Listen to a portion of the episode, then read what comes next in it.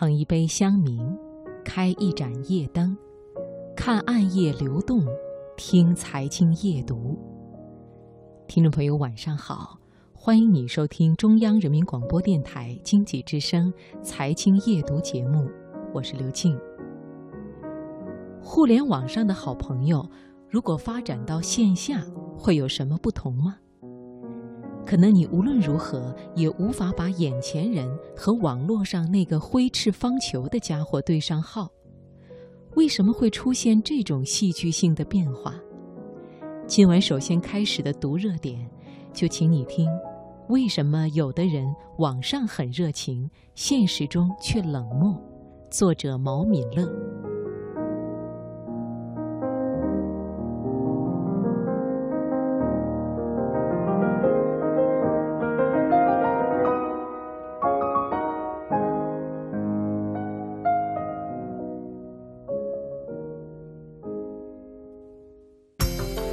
生活的脉搏，读出热点的精华，读热点。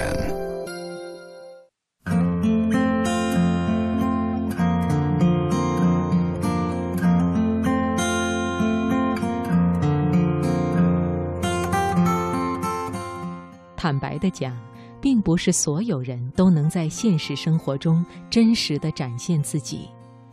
有些人需要压抑自己很多内心的东西，才能和周遭的环境相融。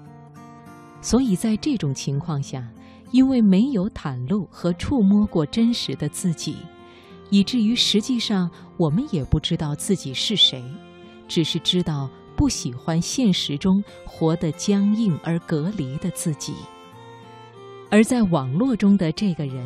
不是我们花费很大力气去塑造或者扮演的自己，在这样的过程中，我们反而可能会发现自己最为真实的一面。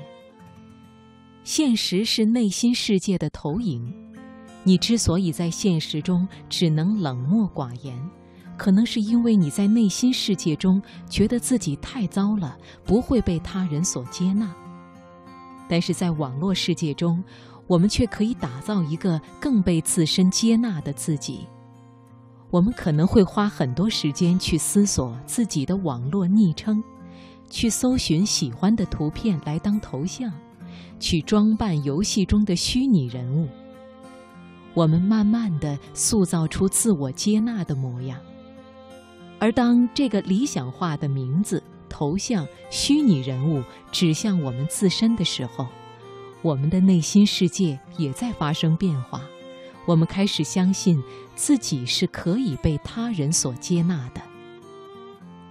这是一个灰姑娘的故事，在没有水晶鞋和华丽服饰之前，她是没有勇气奔赴王子的舞会的，因为她觉得她连宫殿的门都进不去，王子也不会接纳她，甚至连正眼都不会看她。但是当魔法开始生效时，灰姑娘踩着水晶鞋像公主一样入场。她理所当然地认为所有人都会接纳她，包括王子在内。她绽放出最美的笑容，所有人都为之倾倒。而我们也靠着网络的魔法，拥有了自己的水晶鞋，继而拥有了更被自身接纳的自我形象。所以，我们能热情而健谈，而不是用冷漠和寡言来拒绝他人。人际关系理论认为，人的不同侧面是在不同的情境下与他人的互动中被激发出来的。这实际上很好理解，比如，你平常可能是一个温和的人。但是，当你面对另一个人毫无道理的辱骂时，你也会忍不住涨红脸去和他理论。你可能是一个暴躁而焦虑的人，但也可能在一个温柔的对待中被安抚下来。我们的样子有赖于他人是如何对待和回应我们，以及自身是否被理解和接纳。在现实和成长中。我们可能得不到理解和恰当的回应，你或许只能跟自己相依为命，那这个现实又如何能够得到一个最美丽动人的你呢？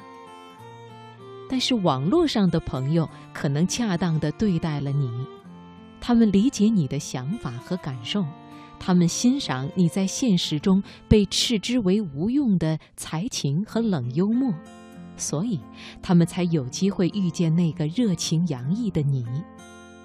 希望有一天。无论在现实还是在虚拟中，我们都能做回真实的自己。